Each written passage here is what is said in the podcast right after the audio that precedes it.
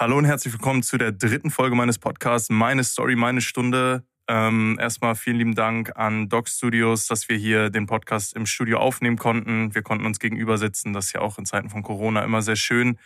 Ähm, ich habe Darren Hungerford zu Gast, ähm, unseren Import-Linebacker aus, aus dem Football-Team, wo ich spiele. Der gute Mann spricht kein Deutsch. Ähm, das heißt, der Podcast wird auf Englisch sein. Ähm, wir reden grundsätzlich über seinen Werdegang, also wie er angefangen hat, Football zu spielen, dann von der Middle School, wo er noch Basketball gespielt hat, zur High School, wo er dann exklusiv Football gespielt hat und äh, dann schließlich College und GFL. Ähm, ja, ich wünsche euch ganz, ganz viel Spaß dabei und äh, Peace and Love. I want to say appreciate you having me, bro. I'm say for real. Um, it means a lot. Yeah. I'm glad to be here with you. I say kicking it. I'm say spending time. It's good to be back over here with y'all again. Um, it's been a couple years, right? I'm gonna say COVID, everything that happened. But Darren Hungerford, um, 24 from Virginia. Um, not you know football. Oh, second year in the GFL this year. Very excited to get back with my guys and do what we do. Have some fun this summer. Um, I'm really looking forward to it. So it'll be just I just love playing ball, man. I'm ready to get back out on the field with y'all. Scrimmage tomorrow, so it'll be a big day for us. So we talked about that a little bit, but definitely looking forward to it, and I'm excited. Yeah. Okay. First of all, I just want to say I'm so excited to have you here. Um, the last guy I had on the on the show, I already knew their stories. I don't know. I don't know a lot from your story, so I'm anxious to hear it.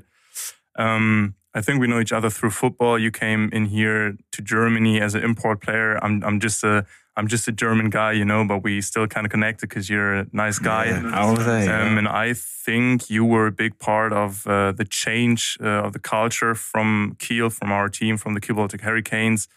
Um, you lead by example. We had the uh, prior years we had a couple of troublemakers, and uh, you're just you're just a good leader. I was I just and try it's to nice lead to by have you example, here. bro. Yeah. So I just want to start like the first season you got here. You had 155 tackles, um, and I just want to you know talk about your journey, how you even got here. Um, how how all that came together, the great season you had uh, last time you played here, and uh, yeah, let's start with uh, how you even began to play ball. Um, taking it back, I was like taking it back, back. Um, probably four or five years old. Um, I actually, I always my first like what first caught my eye was basketball. I was always Mm-hmm. watching basketball, you know. Um, so basketball was probably I would say my first true love, and then you know football kind of just came along. My dad and my uncle actually, you know, kind of put me in it, um, and they didn't really.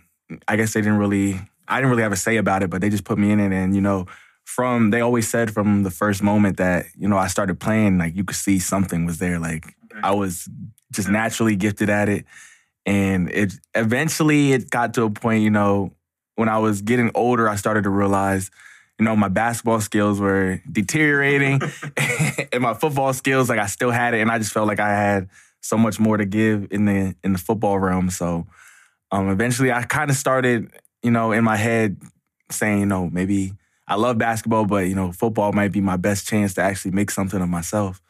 So I think I have to thank my, you know, my dad and my uncle for, you know, even doing that for me because I don't know if I would have did it myself. I mean, obviously as a kid, you want to be exposed to different things and different sports, but I'm gonna say I, I don't know. I was a mama's boy back then, so I was like, probably wasn't too big into contact and all that other stuff. But uh, like once I got it, I just ran with it and.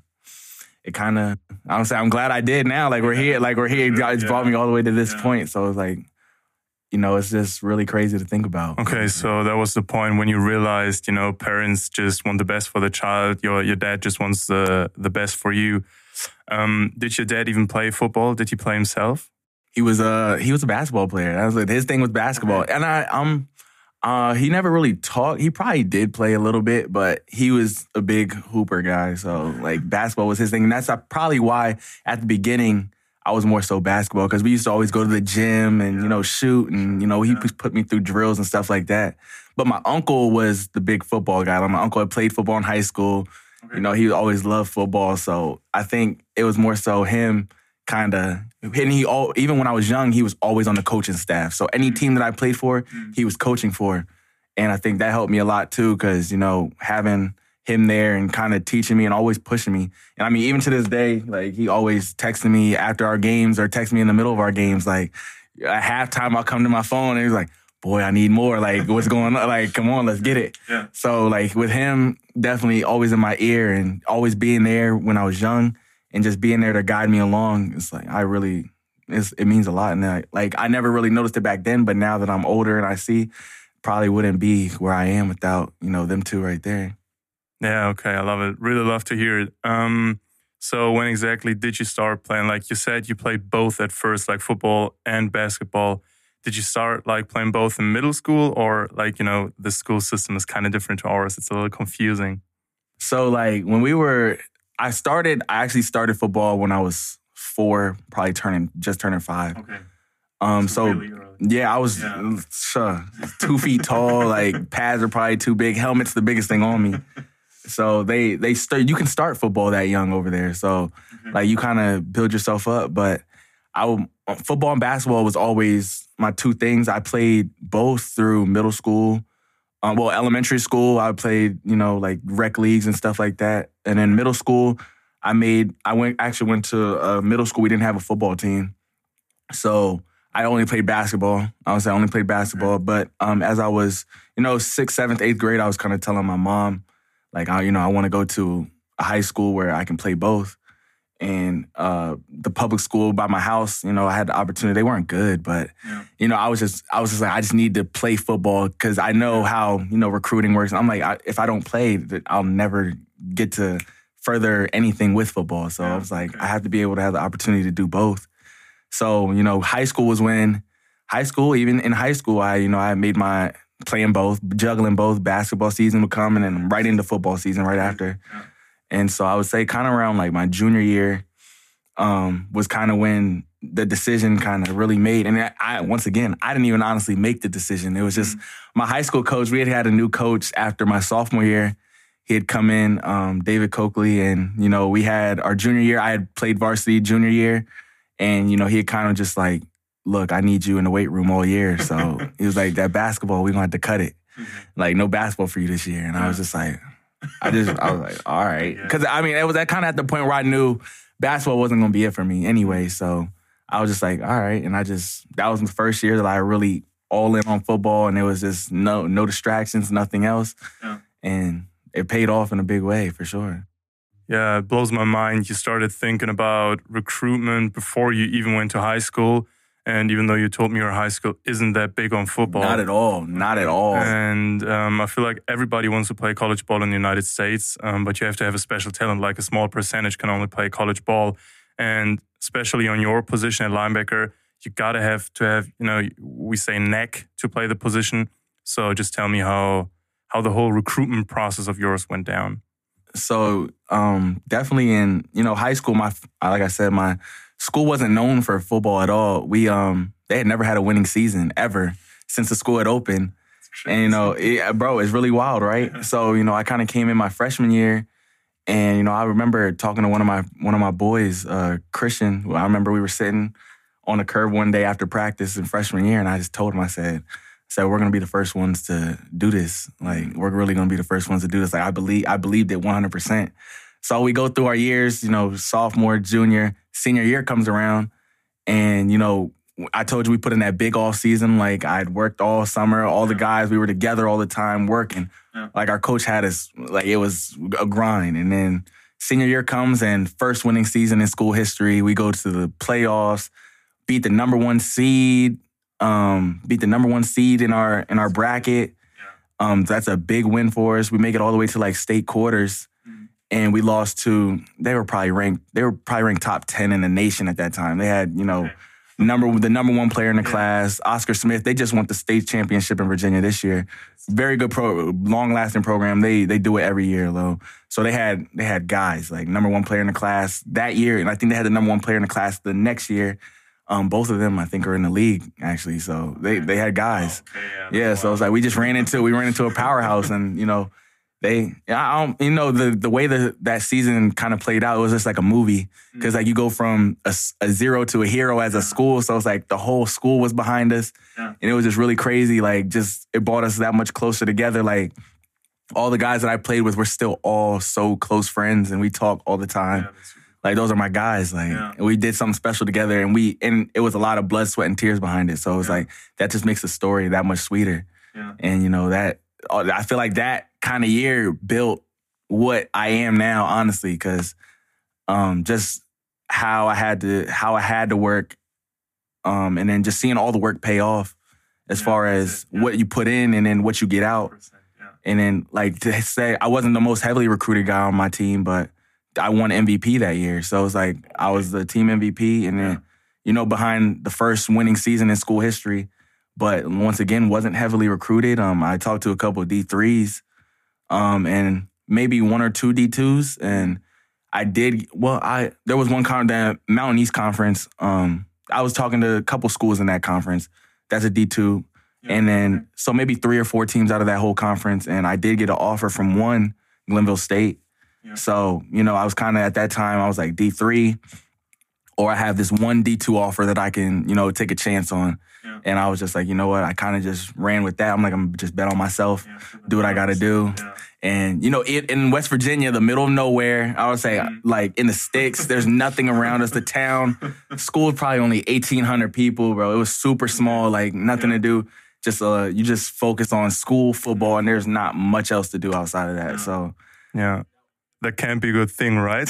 bro, at 17, 18, Yeah. me coming from Yeah. where I was coming from, I'm like a city boy kind of. Yeah. There's so much to do around, but Yeah. going into that environment, I'm not gonna say it was easy. It was really rough, but that that's the that's the route I chose because that's what I thought was best for me at that time. And yeah, that kind of took me into my first year at Glenville. Yeah, that's a crazy story, and it really makes me happy to hear it. Um, because we always say football is family, and this is a perfect example. I mean, you always get the the results from the work you put in, and I don't know if any other sport is the same way. Because you know, you put in work in football, and you see the results on the fields on the field. Um, and yeah, I think it's really inspirational also because you you said it's the first time you felt your work ethic developed and you made lifetime friends, which I would say is priceless and maybe even the better The- part. that's the best part about it. Um, but still, after you brought your team to the playoffs, you were the team MVP.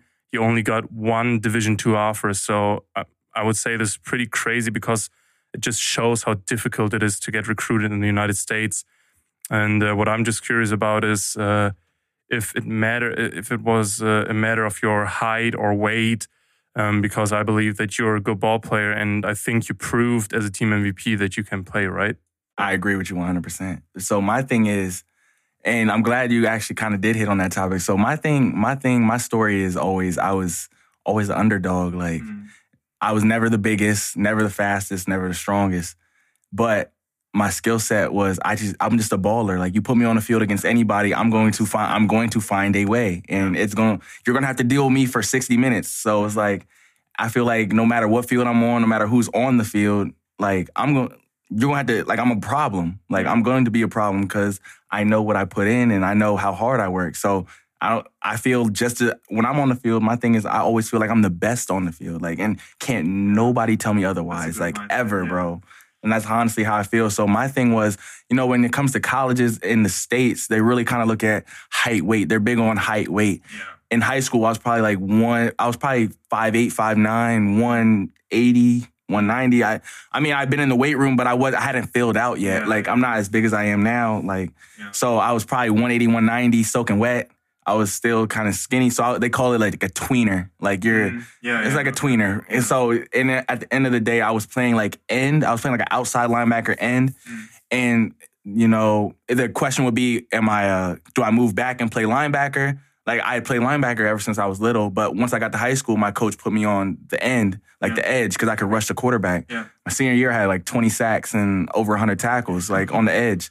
So it's like I, I was just making plays. Like I was fast enough to do what I needed to do. Nobody could could touch me. But I guess when you go to when you're thinking about next level, college coaches are, you know, the guys are bigger, the guys are faster, the guys are stronger. Can we put him in the same position? Or would we have to move him back? And I guess it was just kind of they didn't know if I could do it, or I don't know. I honestly don't know. But um, my coach, my high school coach, did help me the best he could to, um, you know, kind of get me recruited and get me somewhere. Thank goodness. Um, but that it- you know that kind of always put a chip on my shoulder because ever since I was, I'm talking about little league, I was always overlooked. Like nobody ever thought that I was the best player or mm. that I would be the best player, but I always just proved myself and I put my head down and just did what I did. And you know, I feel like I have a lot of natural God given ability when it comes to this game as well. And like my instincts help me a lot. Like I don't really have to think the things through; it's just naturally there, Yeah. and like I feel the game out. So I would definitely I thank God for that. But it's just a a chip has developed. It's been on my shoulder since I was five years old, and it's never left. Yeah. And I feel like as I've gotten older, it's just gotten bigger and bigger because the the you know the each level that I climb, it's like there's more pr- like there's more things they're gonna say like he's not fast enough, he's not mm. he's not tall enough. Yeah. Like so, it's the same narratives have always stuck with me, but it's just I'm just trying to find ways to overcome that and you know keep proving myself. Like Yeah. because at the end of the day, like like I said, I know I can play with anybody. Yeah. You put me for sure. if I put a helmet and some shoulder pads on, I could play with anybody in the world, Yeah. and nobody will ever tell me otherwise. Yeah. But uh, say my day will come where hopefully I get to prove that. Yeah. So that's how I feel about it. Yeah, and that's what I see from you on the field. Like I feel like it fuels you, right? The the underdog position is what what gives you power. And um, I also feel like you went into the GFL season and nobody knew you. And when you went out of the season, like uh, with a lot of tackles, everybody knew you. And you play with a high motor, right? Like you play sideline to sideline. That's just what you do. Um, but I feel like we should get back to the college stuff. You For know? sure, I was like, we'll get there. We'll get. Was like, we'll get. We'll get to that point. Yeah, exactly. and um, you played D2 at Glenville, which is really great. I just want to emphasize that. Like, it's a big thing to play at this high of a level. Um, what my question is, is did you immediately start playing linebacker or, yeah, did you immediately play linebacker going into Glenville?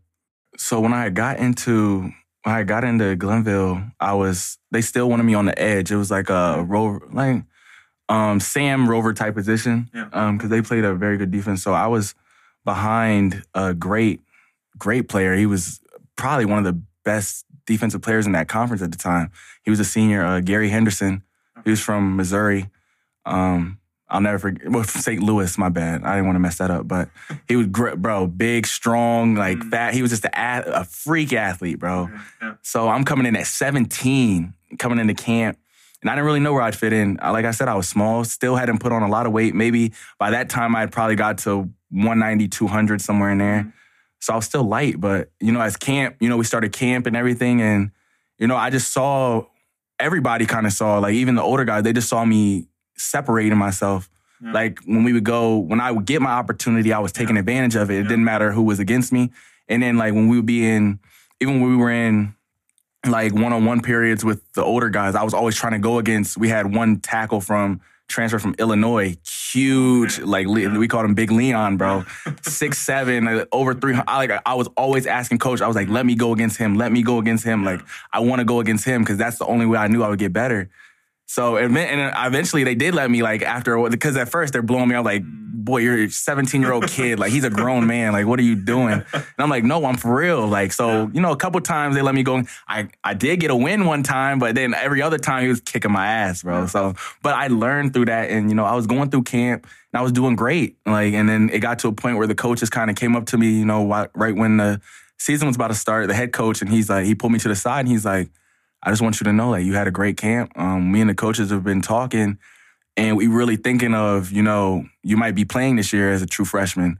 Like we don't, you might not use your red shirt. So red shirt, obviously you you're practicing with the team, but you're not gonna play. So you get to keep that year moving forward. But like I said, you're not playing. And my thing was before I left home, I said, I know I'm going to West Virginia. I know, you know, it's gonna be rough. I said the only thing that's gonna keep me sane is playing football. So I said, I don't care what happens, I'm gonna play. Like I'm not redshirting. Like I made that promise with myself and I stuck to it. So Yeah.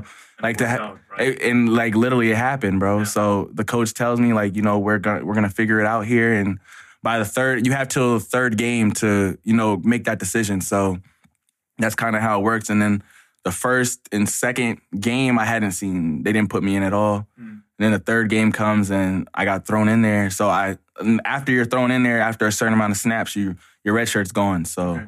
I'm about to say, so after that, once I got in, I kind of knew like, okay, like I'm gonna, my red shirt's going, I'm gonna be playing this year. playing, yeah. And I did. I played my true freshman year. I was one of two true freshmen to play that year. Like and like like really think about that. Yeah. Like so I probably was I probably wasn't even the first guy on their, you know, on their um, scouting board when I, they brought me in. I was probably one of the last guys they brought in. Yeah. But then I end up working my way up and, you know, kind of once again having to go through the grind, prove myself. Like, and I ended up playing my true freshman year behind splitting. And I didn't get a lot, probably like 20, somewhere between 20 snaps a game or 25 to 30, somewhere in there. But Yeah. just to be playing, honestly, like and helping contribute on a team that was we had a lot of talent. Like we had so much talent. So just to even be in the rotation at that young, get that experience was valuable, invaluable. Like mm. It helped me so much. Like being around those guys every day, and they really. And what I will say, what I do appreciate so much is that year, those older guys really took me like under their wing and really taught me like Yeah. you know here's how I view things. And you know Gary Henderson, I think he's the one who kind of told me he's like you want to. He's like he gave me a. He's like you want to know. He's like honestly, I'll tell you my secret right here. Like how you make plays, how you become great. He said, mm. run after the ball. Like no matter where the ball is, just run after the ball. Because when things happen, you're around the ball. Great things happen. So he's like, that's that's all I do. And I seen how great he was, and I'm like, well, if he's telling me that. Like maybe I maybe I would say it must be true. Maybe I should you know kind of listen to him a little bit. So from that day, I was just like, all right, I'm gonna just run everything. I, like run to the ball. And so when you kind of say like my motor and things like that, like I just always keep that in my head. Like I'm all out 100 percent running to the ball every time, like every play. That's a real good thing. Yeah, like honestly. Yeah, and you told me about that. You told me about your grind that you had to play to prove yourself every day. You had to work to prove yourself every day. And this is what I imagine college to be like. Um, but is it really like that, or do you have more like a like a kind of group that puts in the extra work, you know, does the extra little things, and you have a bigger group that is maybe talented but just doesn't work that hard? Um, because I know a story of a guy who played uh, high school ball. He was from Germany, and uh, yeah, he thought you had a big work mentality in the United States, and you know you had those workouts where everybody was every uh, everyone was everyone hyping up, you know. Um, but uh, he eventually went back to Germany and got into weightlifting because he felt like he had a lot of guys who just didn't match his work ethic. And um, yeah, when he's when when he does weightlifting, it's just him against himself, you know. And when he plays a team sport, he feels like there have to be a lot of grinders, but he just didn't find them in the high school. So is college the same way, or is everybody more more of riding the same wave? I would say in high school is definitely a little different because high school, you know, some guys know they're not going to play anymore, so it's like they might not take it as serious. College, I would say, um, you know, um, I would say at Glenville, um, we there. I would say Glenville and you know my next college, Kean. We'll get to that in a second, but two different two different scenarios. I would say Glenville. There was guys who did want to work, and you know there was a group of guys who were you know, constantly putting in work. Like I know um, people were out there grinding and doing their thing, but then I felt like at the same time it wasn't everybody. So you know some people were taking it more serious than others, and you know at the college level, I kind of you know in my head I kind of you know how I approach the game, how I think about it is the same way. Like I want I want to be with guys who want to put in the work, who want to you know go all in with this because I feel like that as you if you do that together, you push each other to new levels. So it's like when you're playing with guys who just probably don't take it as serious as you, it, it is like it gets you mad because it's like if I'm putting all this, if I'm putting all I have into this, and I can't get the same amount, of, get the same out of him, how am I going to trust him in the game when I'm playing with him? Like I, I don't because I know I'm working harder than he is. He's not even ready. Like so, I think that is a big. I say Glenville was there was guys who worked and there was guys who wasn't, but the guys who did work, I'm gonna say their numbers are there. Like, and that's why that goes back to the whole thing of when you you can only get out what you put in. Like, if you don't want to put in the work, that's on you. But don't expect to achieve great things or do great things, see great numbers, because eh, the game's only gonna give you back what you gave to it.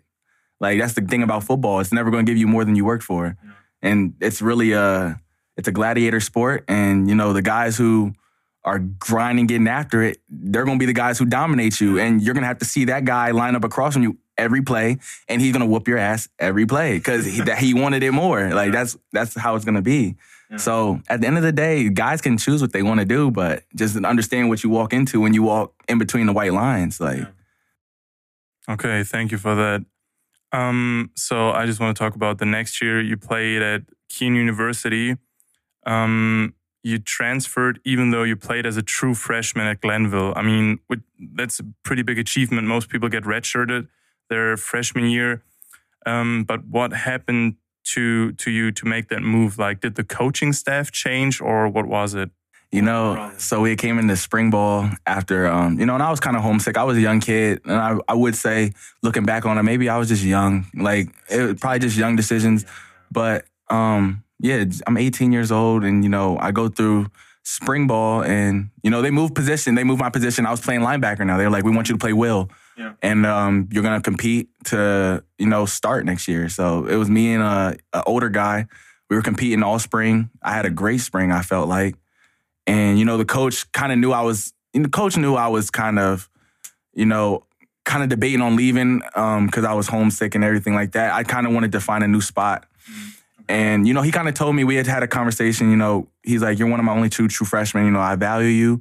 Um, I have, you know, I want to up your scholarship, all that. And um, he's like, just do it. He said, all I ask from you is just keep doing what you're doing. Keep going to class. Keep coming to weight room. I'm to say, you haven't been in any trouble. So he's like, I don't ever have to worry about you. He's like, just keep doing what you're doing and I'll take care of you. So went through the spring, everything he asked, I did. I, you know, every workout, every 6 a.m. workout, I was there. Every practice, I was there. I was doing whatever I needed to be done, handling my schoolwork. And, you know, summer kind of came. And, you know, when it, when the time comes and, you know, those papers come, the scholarship papers, mm-hmm. you know, I kind of looked and I'm like, all right, like that ain't right. And like I'm, I'm like, okay, he told me what to do. I did it. Yeah. So where's like, what are we talking about? And I kind of hit him up and yeah, where's the reward? Like that you told me one thing, but I'm seeing another. And you know, I kind of I hit him up. Obviously, I'm gonna I'm gonna do my part. I'm gonna hit him up and you know ask him. I'm like, hey, coach, um, I don't know what happened. I know probably busy and everything, but um, you know what we talked about kind of isn't what I'm seeing right now. And he's he's like, oh yeah, I'll be I'll be in the office the next couple days. We'll get that worked out. Everything like that. I'll hit you back. And you know, I waited two weeks, never heard anything back. And at that point in my mind, I was just like, I'm done. Mm. Like, I'm like, I asked for my release, and they were like, you know, they were just kind of like, you know, we'll release you, but we're not releasing you anywhere in the conference. So pretty much I could not play D2 ball in that conference at all. Okay. So I'm like, all right, I gotta literally find a whole nother sp- a whole nother place to play. Mm. And one of my boys was, you know, playing at Kean University in New Jersey, D3. So I'm giving up a scholarship. But at the same time, I always had that belief in myself. And literally, there's a voice in, in my chest just telling me, like, just do it. Like, mm. go for it. Like, bet on yourself, go for it. You'll be fine. And I'm like, all right, like D2 to D3, you really think about that. Not a lot of guys are going to make that move. It's just, especially if you're trying to play at a higher level, going to a D3 level, not a lot of guys that make it out of there. So, but yeah, and that's the that's the honest fact. But at the same time, like all summer, I was working out, and it came down to the point where I just trusted that gut feeling, and I went, and you know that kind of took me into New Jersey, Kean University. Yeah.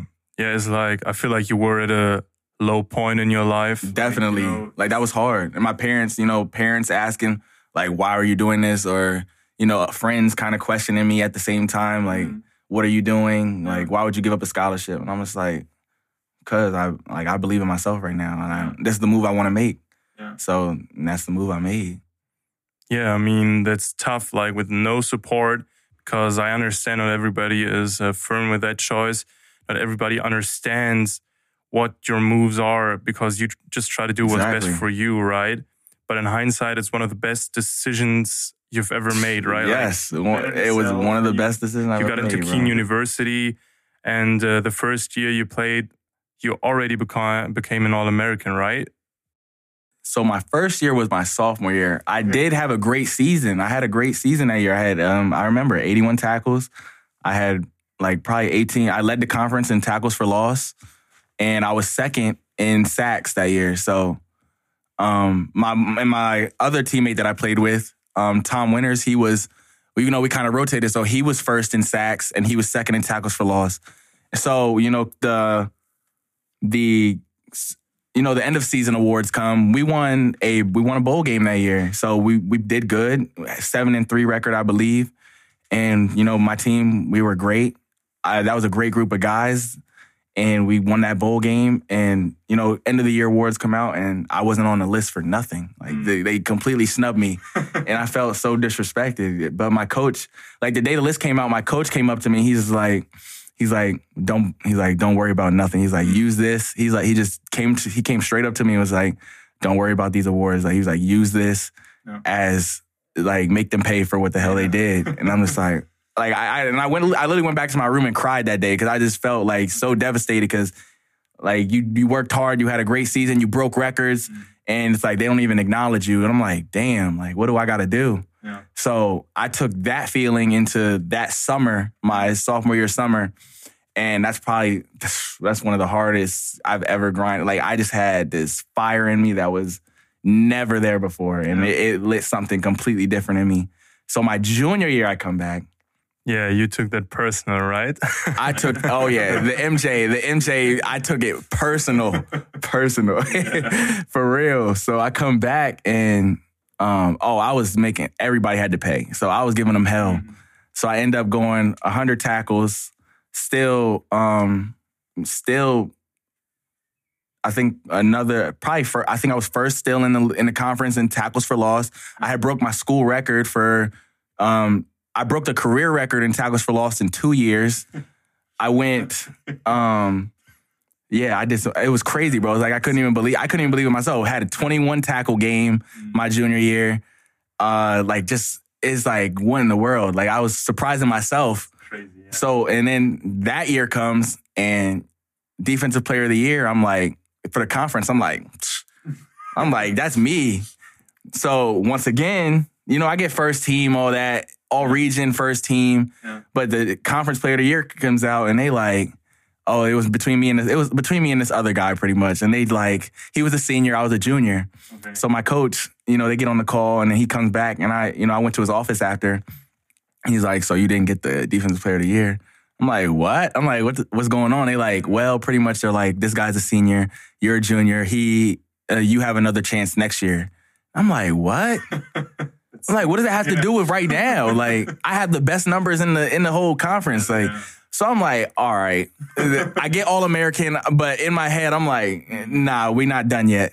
So it takes me into senior year, and once again, I have they gave me a reason. Like they just kept giving me reasons, just like fires in me. I go back home, I work out all summer, mm-hmm. uh, do what I have to do, and in my head, I'm like, this like once again, they got to feel me. So come back senior year, we won a bowl game my junior year too. So another great year for the team wise. Uh, senior year, we didn't have a. I'm not. I feel like we didn't reach our potential as a team, but I still love my guys. And you know yeah. what happened happened. We didn't have a terrible year, but it came down to the last game.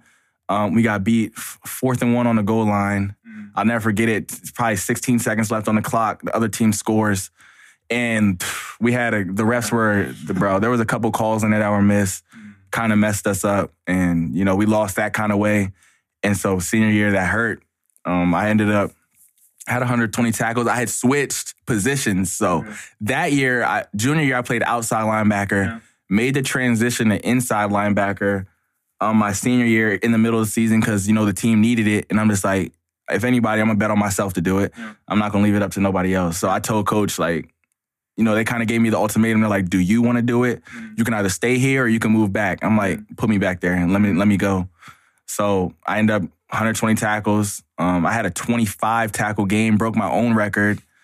Um, yeah, it was, bro. Yeah. Like I don't even know. I, I, can't explain it to you. Like yeah. I, I, still feel like sometimes it's not even me, but mm-hmm. like I've done things like that, and it's just crazy. But um, yeah, some people don't get 25 tags in a season, and you got in a single game. Like, and it was against a ranked, a nationally ranked team at that time. They were like number 14 in the nation. So that was a huge game, and I was just in a, I was in a different zone. Like I can't explain it. When I'm in a zone, I'm in a zone. But um, yeah, I get All American that year. They give me the defensive player of the year for the conference. I get the regional defensive player of the year. So that was huge. So it's like it all comes full circle. And it's like that made me feel really good in the end. Like I ended off the right way personally. I wish my team, you know, we could have got that third bowl game in a row. Mm-hmm. I really wish that for that for my guys because we had a big group. But uh, you know, I still always love them, and you know, I had a lot of memories with them, and that'll last forever. So that was my thing with that. Yeah, that's a super cool story. Like you started solo, you went from a D2 school to a D3 school, and you basically started ripping everything apart. Yeah, and like I told you, when I first got there, I was fourth on the depth chart. Like I came from competing for a number one spot at a D2 to I walk in the meeting at a D3 and they're like, I see my name, my name is fourth on the chart. I'm like, what in the world, bro? like we go through camp the first three days. I didn't get a rep, bro. I didn't get a rep. So I'm sitting there asking the coach, I'm like, I'm like, coach, I'm like, you can I get an opportunity? Like, you just gotta give me an opportunity. Mm-hmm. He's like, yeah, yeah, yeah, we'll work you in, we'll work you in. Mm-hmm. You know, coaches, of course, they going. To I was like, yeah, we'll work you in, whatever. But he actually did. He gave me my shots, and once I got my shots, I just once I got it, I never looked back, bro. Mm-hmm. Like once they handed it to me, it wasn't nobody taking it from me. Like kind of like that. But just to see that, it's like it's, it's really wild. Yeah. I remember crying that first night because I'm just like I was so frustrated with everything. Yeah. Like I'm just like, what did I do? Like, yeah, did I make the right decision? Like, yeah, exactly. Um, everybody doubted you, and it felt like you were yeah, right this time, bro. Right? If, it, at that point, I'm like, I'm, I messed up. Like, I did the wrong thing. I should have just stayed and you know, stayed at the D two, competed for that spot coming in the fall, and but you know, things, you know, I had to go through it to you know get me to where I got at that point. So it's like I'm I'm grateful for it, and I learned a lot within myself and about myself through those times. Always overcame adversity, like it's super important. Yes, you have to. Uh, I just want to say, you're a young man. You're 18, 19, maybe. You just made a huge decision. Yeah, bro. Like yeah, and I mean, just to just to stick with that and go through all the emotions, all that just to you know you ended up on top regional every emotion player. bro went through every emotion i'm telling you. Yeah did it ever go through your head that you're like yeah i'm a good player even though second season you didn't win defensive player um, you still had great film like with all the tackles all the tfls and did it ever go across your your head or come across your mind to send your tape out to d2 and d1 schools? Because you know you can play there you already played there like was it ever a thing that crossed your mind? Did you ever think about it? You know, at that time, I was in a great program. Like, I loved my head. I love my head coach. I, I still talk to him to this day. He sends me stuff all the time. Um, I honestly felt I probably could have did that. And honestly and truly, like, and you know, thinking about it, that never went through my head. Like, I was where I was at, and I'm like, you know what? Like, I'm here.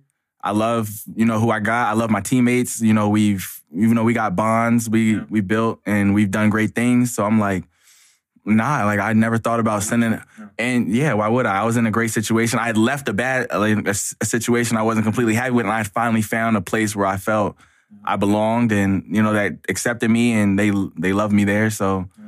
I was I was good. Like I was honestly good. And maybe thinking back, would it have been smart? Who knows? Probably. Maybe I could have got there. But I thought about what I went through when I first came there. Like obviously, if I, even if I do go to another team, they're not gonna just hand me the keys. Mm-hmm. Like I'm gonna have to work my way up. And what happens if something happens and it doesn't work out how I thought? Like what if something like that happens? Then I just wasted my last year when I could have been in a sure situation and because you know they were really putting me in positions to be successful as well. So. Mm-hmm. I, you know, I wouldn't say that it ever crossed my mind, but that's a good question to ask. Because now I reflect and like, mm, maybe I could have. Like, I probably could have. Yeah, because we just talked about it with Weston and everything. Yeah, I was say yeah, I like things like that. I was like things like that. That's a good. I mean, if your heart belongs there, it's a good place to stay. You don't. Yeah. You don't need to change if you if you feel good where you exactly. are. Exactly.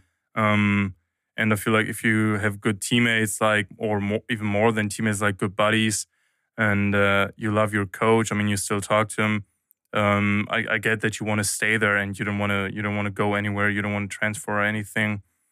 Um, but finally you finished college and what happened to you after college like what did you do after college did you have like a gap year or something because i feel like from high school to college there is a big jump like many guys get sorted out and after you play college i feel like the percentage of people continue to play football is way smaller or is even smaller Um, so what is your thought process going out of college? Like you don't got much you can do. Like you got semi-pro. They do. They do have the semi-pro. NFL, yeah. but that's about it, right? pretty much. So I mean, there's um, they have. I mean, there's semi-pro. Um, there's arena. There's always arena league. Okay, yeah. You have your CFL, yeah. and then it's NFL. At that time, when I was coming out, that's all there was. It was arena, Yeah. CFL, NFL. Like Yeah. those are your three options as Yeah. far as playing beyond college.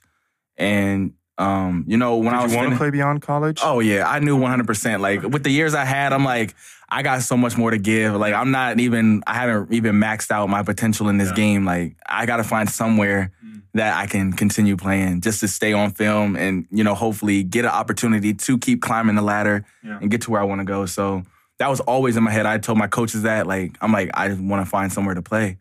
And you know they kind of helped me. Um, my head coach had actually played in the GFL back in the day, so he kind of knew. He didn't have any connections over here, but he knew kind of about how it worked, and um, so everything he kind of guided me in the direction. I was getting, I was in contact with um, arena teams. I was in contact with a CFL team. I went to a workout for a CFL team, and um, yeah, like I said, I was talking to arena teams, but I wasn't really thinking. I didn't really know much about over here, so I didn't really know how it worked. Yeah. And I hadn't. Nothing much had fizzled with the AFL team. Um, I guess their management has switched, so I kind of lost contact with them. Yeah. CFL team didn't hear anything back, so it's kind of. But that's just how it goes sometimes. Yeah. So it's like you can't really. I know how it works. It's a business at the end of the day. Um, but my yeah, I kind of had hit. I sent out emails, and this is this is gonna be a crazy story as well, bro. like, and it's like it's the truth though. Yeah. So I had sent out emails. uh, My coach told me about you know the whole process. So I'm sending out emails to coaches over here, Mm. and um, you know I hear back. Most of them hit me back. I would say, you know, giving me, but it was around. It was, it was probably around like September, October. Okay. So they're telling me, you know, our recruiting season, you know, we're kind of done. We got our Yeah. guys. Mm. They're like, hit us back. They're like, hit us back next year around such and such time, like like early September, whatever, whatever the time area Yeah. was. So I sent out all those emails. Boom. Um, I'm like, dang, I gotta wait a whole year, bro. And so I had a whole gap year, Mm. and that was the that was probably that was the first year I ever had without football, bro. And it was it was hard mentally. Mm. It was hard on me, like just having to trying to kind of transition um, into life without football, and I didn't ever know if I was gonna play football again. Yeah. So that was heavily weighing on me. I I still you know worked out and did what I could to you know stay in shape just in case I, there was ever a call. You always want to be ready. You don't want to have to get Yeah, ready. Sure. Yeah. So that gap year was really hard on me, and um, yeah, I'll never forget it. But you know, I come around. Time comes, I send out emails again. Like you know, they told me to hit them up here. I'm gonna hit them up here. So boom, hitting up emails. Boom, uh, uh, little something here and there, not too much. Nobody's really taking interest. It got to a point around like I'll never forget it. It got to the point around like December, probably coming up on Christmas. I'm like, damn, I still haven't heard nothing back. I'm like, I'm like, you know what? I'm gonna send out one more round of emails, bro. Mm. And I had every I had every team on in my notes Yeah. in my phone, like Yeah. who to hit up. Yeah. So I knew like what teams I was trying to trying to get to GFL one. Like that's where I need to be. Yeah. Sure. So, you know, I, I'm like, uh, last round of emails, just if this is it, this is it. So I go through, I think I only got through like five teams that day. Um, and then, you know, I, a week or two goes by. I never, I probably went back and finished the last round, Mm. but I, it was probably January 5th, 20, 2019. And I was at work. I was at work. I'll never forget. I was just going on lunch and I checked my email and I saw I saw the the email from Timo and I'm like, he's like, and they was he was actually interested, like talking Yeah. to me. And he's like, you know, we, can we get on a call real quick? And you know, we chatted and it was all good vibes. So everything sounded good. And he sent me like a little, you know, info info packet on the city of Kiel and all that other stuff. So I'm like, I'm like, yeah, like I, at that point, I'm all in. Like you, you telling me like you want me, like opportunities there. I'm like, where I got to sign, like let's go. Mm. Like so, and that's how kind of that came into play. And it, but like it was, like I said, I was on my last leg, and it was like it was that. I sent out that last batch of emails. I wasn't really hearing from nobody else, so it was kind of like my story probably could have been over right there. But I had that. It came through Yeah. last second. Yeah. Yeah. I mean, still, you got to consider that fact that is a huge step from the United States to go over to to want to play in Germany, and just to take that into consideration. I mean, you're still a young guy. You're you're not that old, and you know you sent out the emails. It was a little too late. Then the next year you don't hear back from anybody, and I kind of feel like that this is your story. You know, when you're at a low point in your life, you never give up. You gotta You just stick yeah. to it. And I feel like that's a football thing, you know? If you stick to it and you just keep grinding, it will work out eventually, you know? The game teaches you so many life lessons, bro. Yeah. That's why, and that's another thing about this game. It'll teach you so much about yourself and so many life lessons, just in general, like just discipline, work ethic, things like that, mindset wise. Like you just, the thing about it is in life, you're gonna get tested, and it's like you gotta persevere. Like you can't just give up. If you're going through, if you're going through hell, you gotta keep going to get through the other side. Like at the end of the day, you're gonna have your peaks and your valleys, but if you keep walking, you'll you'll make it through. Like the storms never last forever. That's my thing. Like the storms never last forever. You always come out the other side, and when you come out the other side, you'll be stronger because of it. Mm. So it's like the things life throws at you, like you just you take them, you take them as they are, and you run with them, but you learn from them as well. And so when you make it through that, th- when you make it through whatever situation you're going through, you're when you when you make it through, you're gonna be like, I made it through that, and it's like you're you'll have so many things that you can carry with yourself moving forward after that. So like it's it's huge, but yeah, that's that's real. Yeah. Yeah, I mean, just continue your story. I'm I'm really getting into it, you know? I'm just really feeling it. Um, I'm kind of getting emotional when you when you say you're at Christmas and, and nobody's texting you back, you know? I just I'm just wondering if, if they ever will will text you back. But yeah, no, you're here. Um, you, you told me they hit you up in January. I mean, that's still still such a short notice. I don't even know when did you come over that year. It- Was it was it March or or did you come over later? April. Yeah, we leave. Yeah, we left April first that year. Yeah. 2019, we left April first. Yeah. My flight was on April first. Yeah, I mean that's that's still such a short notice for for a big step, you know. And have you ever been outside of the United States before? Because I So mean, I had a um, I had an All Star game in Mexico my senior year. Yeah. Okay. So I went to Mexico for a week. Mm. We had an All Star game over there, and um, outside of that, I hadn't really. I went to my, you know, my parents took me on vacation um, when I was younger, but we didn't go across. We went to Jamaica or something like that, but it wasn't like Yeah. we didn't go to. No, we hadn't been to Europe. like we, we damn sure hadn't been to Europe. So I would say that was like in my head. I knew it was gonna be like a huge step and like Mhm. something big, but yeah, I didn't know what to expect. Honestly, I didn't. I didn't. Like I was just like football is taking me here. Football had took me, and that's the thing. Football had took me so many different places in my life. I had been to Mexico. I had been to, um, you know, other play other states to play and things like that. So. It was just like the it was just like the journey, yeah, around the U.S. But it was just kind of like the the next step in the journey for me. Like, I'm just like, this is where this is what it is, Yeah. and you know, I love the game. So wherever the game takes me, I'm willing to follow. yeah, yeah, that's really cool. So, what was your first thought coming out of the plane, coming off the plane, arriving in Germany? What's the first thing you're thinking? Man, it was different as hell. It was different as hell. Straight up, it was different, bro. Like just the structures, of buildings, and you know the look, the Yeah. feel, the Yeah. air, like the food, Yeah. everything, the, the people, everything was different, bro. I'm like, it's culture shock off the rip. Like as soon as I step off the plane, culture shock. Like I'm like. I'm in. I'm not home no more. Like I'm not in the U.S. no more. Like I'm like I'm really in Europe. So it was. I remember that first time. Like it was definitely crazy. Um, took me some time to adjust, Mm. but I mean, I had. I mean, y'all were good people. Like y'all are good people. Like good teammates, good coaches. Like everybody's checking, make sure we're good.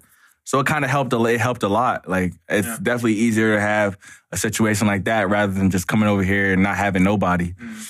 So I'm definitely grateful that you know I had good people like you guys around, and you know, kind of help me guide me through, Yeah. and you know, keep me keep me on the right path because it, Yeah. it, it does get hard. It does get hard. I'm not gonna yeah, lie. you you you you said you were homesick when you were in Glenville. Yeah, I was gonna say yeah, definitely. and uh, Germany is a little further away, right? And I was say when I was at Glenville, I could always. It, I'm not saying it was a little drive. It was probably it was literally a six hour drive, but I could still make that drive. Like I can't just when I'm over here. I it's no just hopping on a plane and going back home. Like I'm here when I'm here, I'm here. So it's like I have to really deal with that and you know, at the end of the day, like when I'm playing ball, is that's what I love to do. So that kind of takes everything away. Yeah, you are a family guy, right? Like you're big on family. I was, I love, I love, I like, I love my family, bro. Like, Yeah, that's everything. all the love that they're sending out. You know, that's what I see on Facebook. My mom crazy, yeah. my mom, my mom love her Facebook. Yeah, moms are great, right? Oh, you gotta love them. Gotta love them. So, is it easier the second time now, or is it still hard to adjust? Because I feel like it's still a pretty big thing to you. You know, I kind of thought it would be easier, but I, you know, I'm kind of running. I'm not gonna say it's terrible. I'm not gonna say it's terrible by any means, but because I'm a little more used to what's over here, but it's still not easy. Like mm. I'm, I'm not gonna say it's easy because at the end of the day, you're still, you know, I'm still away from family. I'm missing, I miss birthdays, I miss holidays, I'm missing things like that, and you know, that's just part of what comes with it. And, all you know, yeah, right? all and we're in we're in a crazy time right now, so it's like a lot of sacrifices that have to be made with, and I've made a lot of sacrifices, Mm-hmm. like as far as just just trying to continue doing this. So it's like it's just another one that I have to make. Yeah. And you know, you know, with all the work that has to be put in and everything like that, you do end up missing a lot. You miss a lot of friend time. You miss a lot of parties. You miss a lot of birthdays. Like so, it is what it is. But my family knows, like at the end of the day, like I'm doing this for. I'm, to- I'm doing this to hopefully be able to put us in a better position in the end, and that's my goal. That's what I'm chasing. So I'm gonna just keep working and let God handle it, bro. Yeah, hundred percent. Like what's also different in Germany is like in the US, you have practice football practice four to five times a week. You hit the weight room basically every day, and you still have to go to college. So you you still got school. You got those early morning workouts and everything. And in Germany, you're basically on your own. I mean, we have practice two times a week. We have one game on the weekends, which is like the third time football of the week. Um, you have to go to the gym on your own. So you have practically four days where you got nothing to do except for maybe the gym. Um, and how hard was it for you to adjust to that, like to to fill the days and get to know the country you're in? So my thing was I'm a big I'm a big routine guy. So Mm. like I when I find my routine, I love my routine and I stick with it. Like Yeah. that's what gets me through. Yeah. So I definitely have a lot of time to go to the gym. I have a lot of time to you know if I want to hit the field, I can go to the field, work on whatever I feel like I'm lacking at that time. Um, and then you know we still have we have our practice. We have meetings. Like obviously I meet with Timo and stuff like that to go over scheme, game plan, whatever whatever's going on at that time. So I I fill my days. I try to keep myself busy and make sure I'm more, most prepared that I can be um, when it comes time for Saturday. So uh, usually my week is usually worrying about Saturday or making sure that I'm ready, making sure that we're ready. You know, and when we're in practice, obviously, uh, you know how I am in practice. Like uh, I'm just trying to make sure we're all on the same page. We're pushing and we're not bullshitting. So like that's my thing. Um, but yeah, I would say routine. Like that's the main thing for me. Like when you find that, I feel like you can have success in your routine. Like that's what can ultimately, con- con- at the end of the day, consistency is what's gonna get you where you want to go. Like you can do, you can if you do things every once in a while, you're not gonna see the full result as if you stick to it and work at it every day. Mm. Like, and that's my thing. So over time, consistency puts you over the top. So once you find which once you find your routine where you you know maybe I like to go to the gym at ten o'clock every day. So if I stick with that, um, I know I'm gonna by twelve o'clock I'll probably be done. Yeah. I go home, can make some lunch, do whatever, like, and then I'm gonna say if I want to go do another thing, like, or if I want to travel, like I'm free for the rest of the day because you know I knocked that out. So. I want to say that's that's my thing. Yeah, I, would say. feel like, of course, um, I mean, not of course, but you're also a leader off the field, not just on the field. It's like in 2019, you took the other import players and, you know, you took them with you to the gym. And uh, yeah, that's, I guess, that's natural leadership, right? Yeah, I mean, we had. I love. I love those guys. That's our 2019 group. I love those guys. Like those, we we and we we always we always did. We did a lot together. We did a lot together. We traveled together. We went to the gym together. Like we always got a pump in. Like it was always fun. We were always hanging out, laughing. You know, having fun. So. But I say it was it was easy to it was easy because we all I feel like we were all on the same page like we Yeah. we wanted to work we wanted to do what we had to do so Yeah. yeah, I, ju- I, I just know once I went into the gym with you Oh yeah, I remember. Like all y'all just had a clock ticking in your head. Like after an hour, we are done with the workout because that's what it's like in college. yeah, but college. Whoa, we're we're Yeah. we're getting it in. Like it's not it's not too much. We're not gonna be there for two hours. Like we're gonna get what we need to get done, and we're gonna get out. Like hour and a half, I should be able to get everything I need in. Yeah, Like so the break between sets is when the other guy. Oh yeah, wasn't, right? we're going. We're. I was like, we might get 30, 45 seconds, but we ain't taking a minute or two. Like, Yeah. we gonna, I go, you go, I'm back on. Yeah, I was like, we're gonna rack this weight and we gonna get back to it. Like, yeah, I just remember I was sore as fuck the next day. I remember that time. just yeah. you know, I couldn't grab a glass of water the next day. Bro, yeah, that's it though. Yeah. You know I'm saying? That's Yeah. it. But it's it's a good mindset, you know. It's really fun. I just I just love to go to the gym with you guys. Like I could feel you had a good connection. Hell yeah. Um, but let's talk about the games. I mean, this Yes. is where you accelerate. This is your time, as you already said. You really get into the zone, and I feel like the best games are where you don't remember the game afterwards. You know, you know, yeah, you're just you're just in it. To refresh your memory. exactly. You just be in it. Yeah, I know exactly what you mean. Hell yeah. yeah. So so uh, was it a big adjustment to play GFL? Like, is it a whole lot different? Um, The game itself. I would say, um, I would say I would think it was a big adjustment. So it really kind of felt like uh, the speed was a little different from you know D three, Yeah. so it was a little faster. But I played D two, so I was kind of I kind of picked up on it fast. Yeah, Probably okay. our first game was Dresden that year. Yeah. Probably by yeah, they were a good team, solid team. Probably by halftime, I was like, okay, I'm settled in. like it had been a year since I played, whatever. I was getting my rhythm back. I, you know, the speed at the beginning was kind of like, okay, I gotta adjust. Yeah. But by halftime, I when I came when we came back out that second half, like I was like, okay, I'm here. Yeah. Like I'm in Germany. We're playing our first game. Like I'm here now. Like and I after that, I was good. So uh, the adjustment wasn't.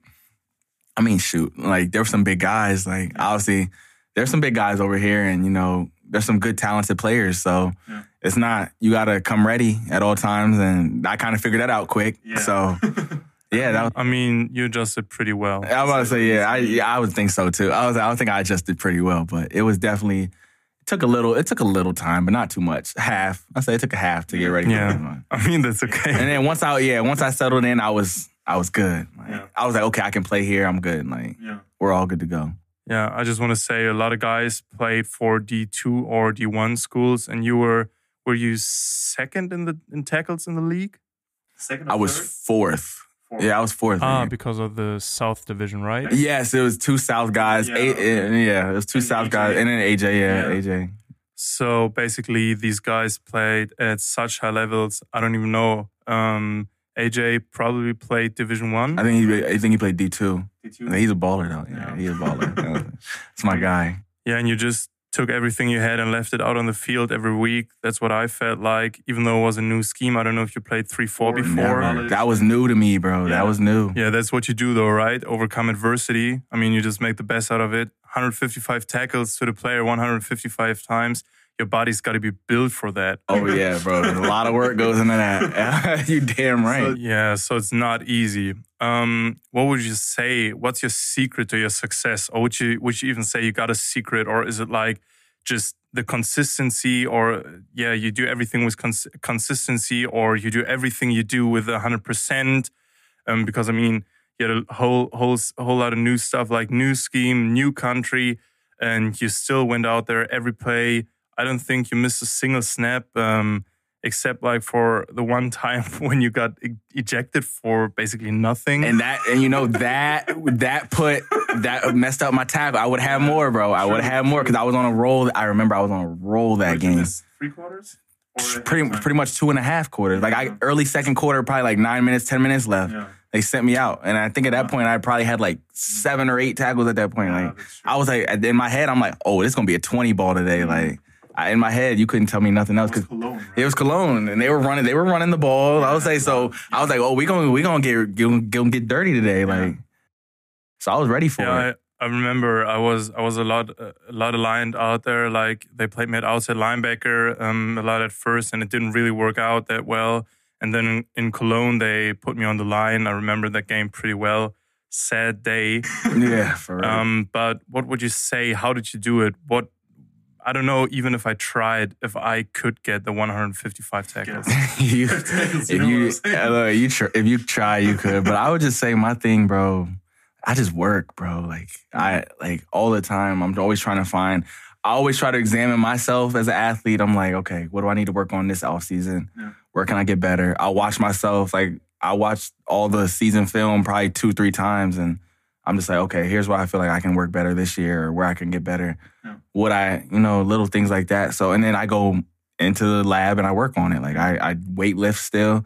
I work on what I need to work on, and I feel I just from like I said, the high school season kind of set me up to know what the work ethic needs to be like. So Yeah. every year I'm just battling within myself to keep going. And it's, I'm not gonna say this shit easy because it's not. Like Yeah. there's a lot of mornings where I get up 4:30, 5 o'clock. I don't feel like getting up, bro. Mm-hmm.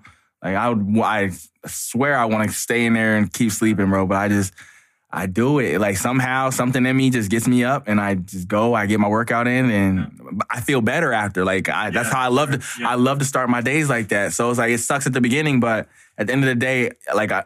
I do it for the love of the game, and like I do it for the love of the game because it's. I know in my head it'll pay off at the end.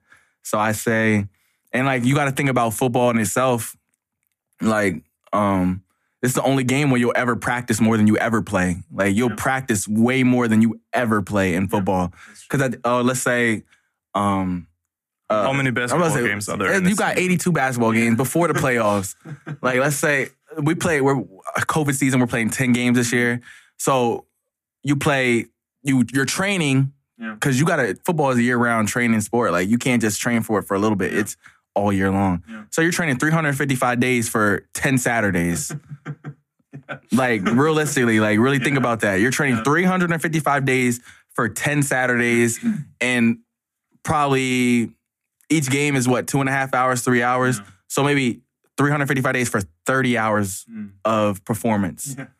30 hours of performance, bro. Like Yeah. That's thought of it- that's a lot. thought of it that. Like that's Yeah. and that's that's why I say you have to be dedicated. Like this game, Yeah. it- you have to be dedicated to it. Like you can't be half in it, half out. Like that's why I just put my heart in it, bro. Like. I when I do it, I do it wholeheartedly. And like I know, I like I love the game so much. I love this sport. I love everything it gives me. Like the team camaraderie, the family feeling, the life lessons, the discipline, the work ethic, and like I've carried it all all throughout my life. So Yeah. it's yeah, that's I, that's what I would say is like my mindset when it comes to that. Like Yeah. I just I'm want to be prepared, and, and I always say like proper preparation prevents piss poor performance. So Yeah. the six P's, like, Yeah. Yeah. and I take that serious. So like I always want to be prepared because I don't want to ever get out there and be like, I wish I could have did more. Like I wish I would have. Hell no. Like I want to be able. If I go out there, and I was like, when I walk off the field, I'm like, win or loss, like, damn, I put my all in it. We just came up short, and it, and I'm still, I hate losing, bro. I hate losing, bro. It, it I like it burns. It burn literally burns when I lose, Yeah. bro. But it's like, and It takes a lot of energy. yeah, bro. But it's like at the end of the day, you know you did your best, and it's like, okay, how we bounce back? How can you got another week in front of you? Like you got two options from here. You can either stay down or you can Yeah. get back up, and you got to get ready for next week. So. And this is what I feel like. I feel like you got your priorities right. Like um, many import players just come down here, you know, and they feel like they they can just start working because they already the stars of the team, you know. They play college ball, so yeah, they don't they don't really work anymore. But I feel like you got the balance right, you know. You kind of enjoy life, but you also work very very hard. Like everybody who follows you on IG sees you basically have no days off. You put in the work every day. I mean, of course, you have to have down the stretch. You have to have some rest days. Oh yeah, I'm gonna say I'm starting to learn that as I get older. Like recovery days, you Yeah. need you need a couple. You need those every once in a while. Yeah, and I feel like you can work out every day for for a couple hours. You know, that's no problem. But you know, you also got to find your time to enjoy life. You know, to to live life because like you're not on this earth to to ju- just work out. You know, it's a big part, but you also have to live life. You know, you need to find the I'm balance. you can you can always find that balance because the thing I've you know I feel like I've gone through times where I burn out like and when I burn out it's never good like either I'll get sick or something like that and then it's like it puts me it sets me back Yeah. so like like I said as I've gotten older I'm really starting to learn more of learning my body more, recovery, taking it serious, like Yeah. nutrition, taking it more serious, sleep, taking it more serious, hydration, like little things like that. But like I can't just hop on the field and go like when I was 17 no more. I got like I have to take those necessary steps to make sure I can be prepared for when we need to play. So that's my thing. Um, definitely like it's and it, you just learn as you go. Like I've gone through a couple hamstring injuries, th- things like that.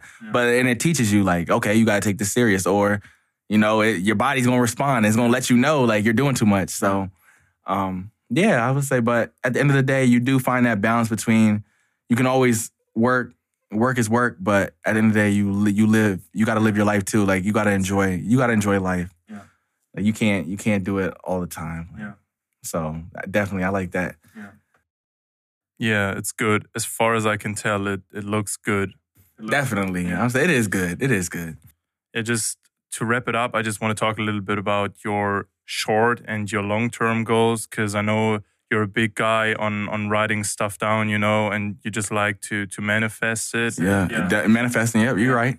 Yeah, writing it down your your future goals. Like, what's more important to you, short term or long term? Because I feel like you have to have short term goals, but you also gotta see the bigger picture. So just tell me a little bit about your short term and long term goals. I was say you hit it right. You hit it right. You hit it right on the head, bro. Like, and the thing is, like, ever since I was in high school or college, I always wrote things on paper, and Yeah. and what you find, what I found so many times, bro, and I tell people this all the time. When I write things down, I tell myself it's gonna happen. I believe it's gonna happen. It happens, and I'll write down. I'll write down ten goals, and I might exceed a couple. Yeah. I might not hit one, but I might have got something that I never thought I would get. So it's like it. Yeah. your mind is a powerful thing, bro, and I I wish more people understood that. So like always, I always tell people write it down. Like, and with I'll always write down short term. I'll write down my short term goals. And then I'll, you know, I'll always have the bigger picture in my head. Like I'm thinking down the line. I'm like, so I write down my long term goals. Yeah. And even if, um, like you know, short term, if I have to switch them up or I have to make another short term list or whatever I have to do, I'll do it just to keep my mind right. So, and my thing was, I always when I write it down, I I put it somewhere where I can see it all the time. Like, Yeah, okay. so I, if it's on my, it's right by my door. So when I'm walking out, I can look at it. Yeah. Or if it's right on my desk, when I sit down, I can look at it. Like it's, it's gonna be somewhere where I can see it all the time. So it never leaves my mind. And I think that's the thing that's helped me so much because I manifest a lot of things that have, have happened to me. I manifested myself. I manifested that within myself, and I told myself it was gonna happen. Yeah. And it's it, and like it's so. I'll tell you the moment when it really does happen. It's like you can't even. It's like the greatest feeling in the world. But it's like wow, like I did that. I Like did. I remember. I remember when I sat down and I told myself I wanted to do this, and it's. I'm in that moment right now. It's. Mm. That's a that's a crazy feeling, bro. Like Yeah. I tell you, that's a crazy feeling. Yeah. But right now, um, right now I would say, you know, short term goals, long term goals. I have my, definitely have my list. You know, I'm still trying to, I'm still trying to climb the ladder, and I feel like I still have more to give in this game.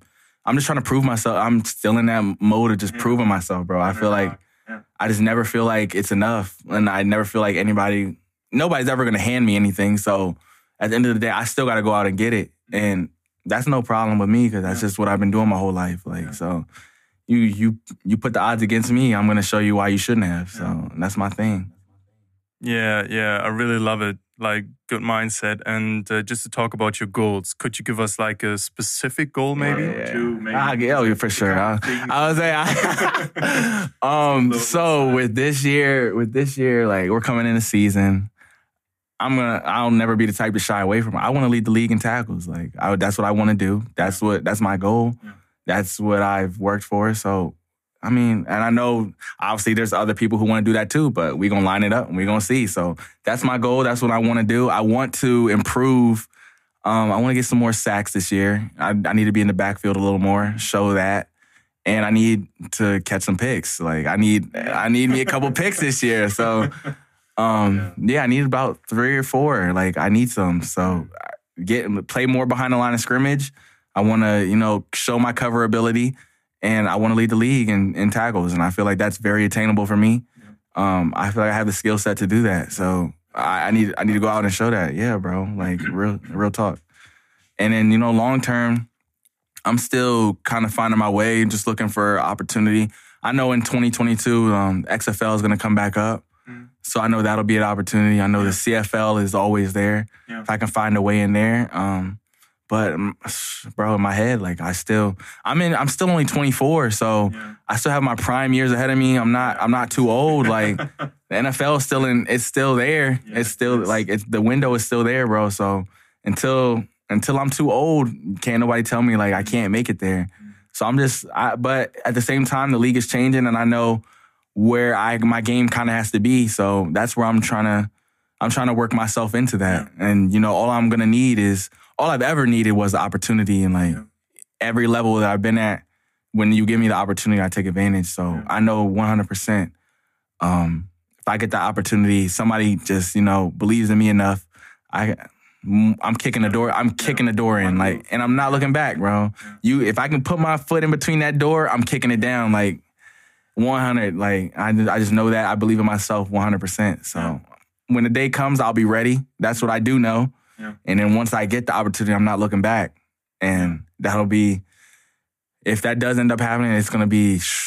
That'll be so crazy, but that's what I plan on happening. Yeah. So, I want to say it all starts, but you gotta take it one step at a time. We gonna get there. Yeah, sure. Well, we sure. we gonna take Yeah, it one step at a time. Right now, our my goal is help us have a good year. Mm. I want to say make sure we hit all the things we need to hit, and you know if if we can win and I don't hit my goals, I'm fine with that. Like Yeah. who cares? Like Yeah.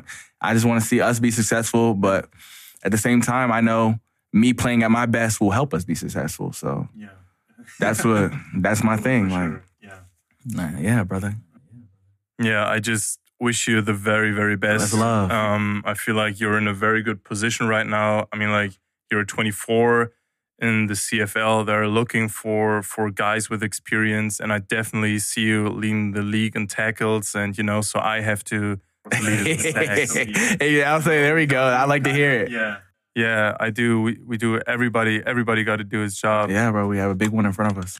Yeah, I wish you all the best. I'm I'm so glad I could talk to you. It was really great talking to you. Bro, this was great. insight. This was great. I love it. And I feel like you're you're not even done yet. Like we could have talked for oh, I was like, we can sit, yeah, we can sit here and chat it up for a whole hour, bro, and a whole another one. But Yeah. I was like, I appreciate you having me. Like, this is this is really this was great. This was great. yeah. Yeah. it's just nice to sit here face to face. Hell yeah, it's been a while. Like I said, it's been a while, bro. So being back is good. Yeah, so uh, I'll just end it right here. Um, if the request is big enough, we can definitely have another talk. For sure, 100%. still got a lot of things I want to ask. you. Oh, bro, we gotta set up the next one. We could get it. We could get it. One hundred percent. Okay. Yeah. I'm with it. I'll give you the last word. Um, you can basically say whatever you want. Um, um, yeah, for sure. I just want to thank you for letting me on. Um, it was great, like I said.